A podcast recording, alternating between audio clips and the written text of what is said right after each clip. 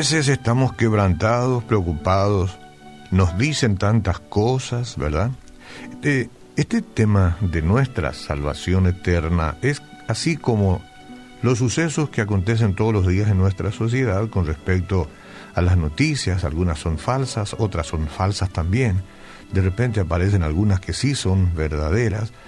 Este, y entonces el mundo vive en confusión, en confusión el COVID, este 19, la pandemia, el coronavirus, qué cosa hace bien, qué cosa hace mal. ¿eh? Usted y yo estamos siempre este, cuidándonos de no dejarnos envenenar y mucho, mucho menos estresarnos por informaciones que no son. Y así también en el ámbito espiritual. Somos de Cristo, pero realmente somos estamos un tiempo salvados y después dejaremos de estar porque la vida a veces nos da cierta sorpresa. ¿eh? Bueno, ese es un tema. Y hablar de la salvación y de contarte que si tienes a Cristo eres salvo para siempre, genera muchas veces también en, eh, en otras personas que quieren dar sus propias noticias alguna clase de comezón, porque al parecer no quieres que tú seas salvo. Y quieres, quieren a veces mantenerte siempre en la picota, en la picota. Que hoy sí y mañana no, que hoy sí y mañana no. Nadie quiere un cristianismo así. Dice la Biblia, y a vosotros estando muertos en pecados y en la incircuncisión de vuestra carne, os dio vida juntamente con él, perdonándoos todos los pecados estábamos condenados. No teníamos por qué recibir misericordia alguna, pero Dios es Dios. Y aún siendo pecadores, el que viene arrepentido recibe la gratificación del perdón, de la misericordia de Dios y el sello del Espíritu Santo siempre que uno reciba a Cristo ahora en vida. Porque aunque muchos cristianos saben que son salvos, tienen preguntas en cuanto a la seguridad. Es increíble esto. Algunos articulan palabra y, manifiestan sus preguntas y otros se quedan con la duda por siempre. Nuestra salvación depende de nuestra conducta. Examinar lo que sucedió cuando recibimos a Jesús como nuestro Salvador nos va a dar la garantía de la seguridad que tenemos en Él, la seguridad que tenemos en Él. Si no tenemos una seguridad en Cristo, entonces nuestro cristianismo será siempre anémico. Siempre. Y no habrá poder en nosotros. Un día nos vamos a sentir muy salvados porque hemos hecho cosas lindas y mañana nos vamos a sentir condenados porque no hemos hecho tantas cosas lindas. Porque antes de ser salvos nosotros teníamos un problema espiritual. Nacimos con una naturaleza inclinada, sabemos eso, ¿verdad? A rebelarse contra Dios, así es como nacemos. Desde pequeño, después ya nos rebelamos, nos rebelamos. Por nuestra condición pecaminosa estábamos muertos espiritualmente. Ahí en Efesios 2.1 dice, y Él os dio vida a vosotros cuando estabais muertos en vuestros delitos y pecados bajo el juicio de Dios y destinados a la separación eterna de Él. Así estábamos. Los cristianos los seguidores de Cristo. Entonces, ninguna cantidad de buenas obras, de arrepentimiento o de buena conducta podrían haber cambiado nuestra condición pecaminosa. No había forma. Era necesario una solución divina que venga de arriba, no de nosotros, que venga del cielo, que venga de Dios. ¿Ah? Y sabiendo esto, nuestro Creador, el Dios poderoso, nuestro Padre Celestial, proveyó lo que necesitábamos por medio de su Hijo Jesucristo. Él proveyó la salvación, la oportunidad de ser salvos. Y esa es la oportunidad que eh, no debemos eh, desaprovechar.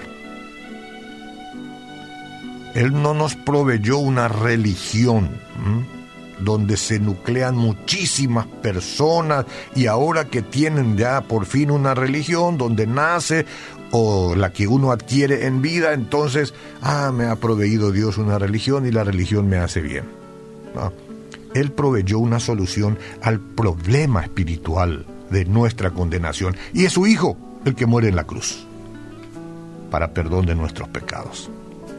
Entonces, el día que pusimos nuestra fe en Cristo, nuestra situación cambió de condenación a muerte, de perdón a vida. ¿Se entiende?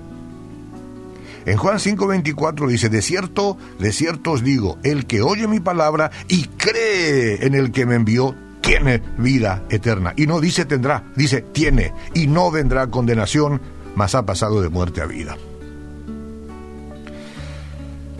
Hermanos en Cristo, lo que nosotros recibimos es una nueva naturaleza, deseosa de agradar a Dios. Eso es lo que recibimos.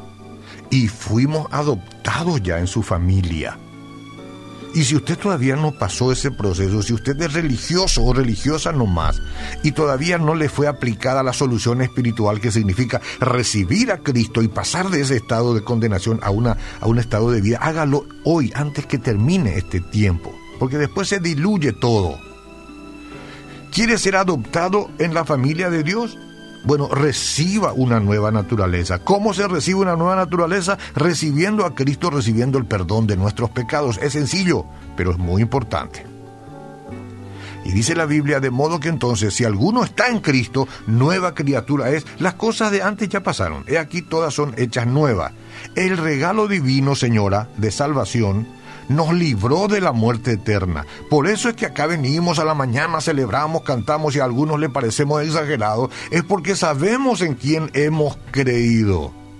Él nos dio vida espiritual y nos dio vida eterna ya. Ahora, nuestra nueva condición de hijos de Dios es permanente, permanente, porque se basa en lo que el Señor Jesús ha hecho, no en lo que nosotros hacemos. Lo nuestro es reconocerle, amarle y seguirle. Hemos de tropezar por ahí, y nos levantará y nos dará nueva forma y nos dará eh, nuevas fuerzas, digo, y vamos a seguir adelante, pero nosotros ya somos de la familia de Dios. Siéntase seguro, seguro.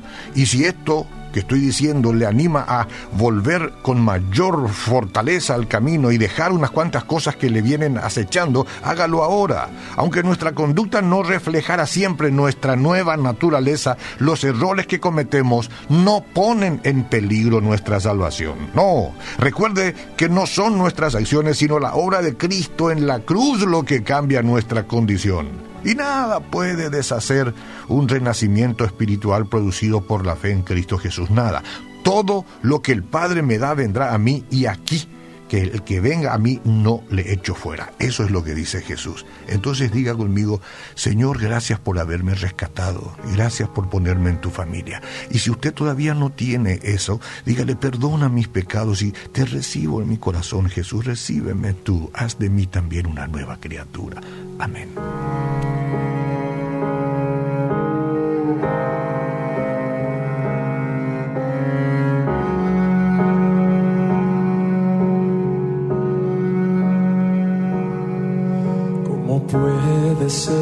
El bueno y justo se hizo hombre fuera a morir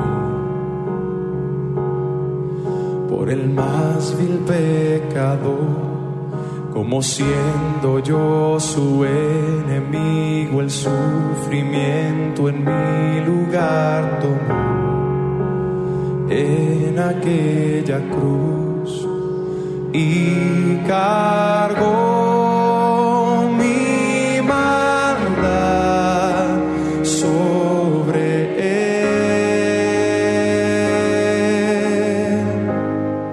su rey.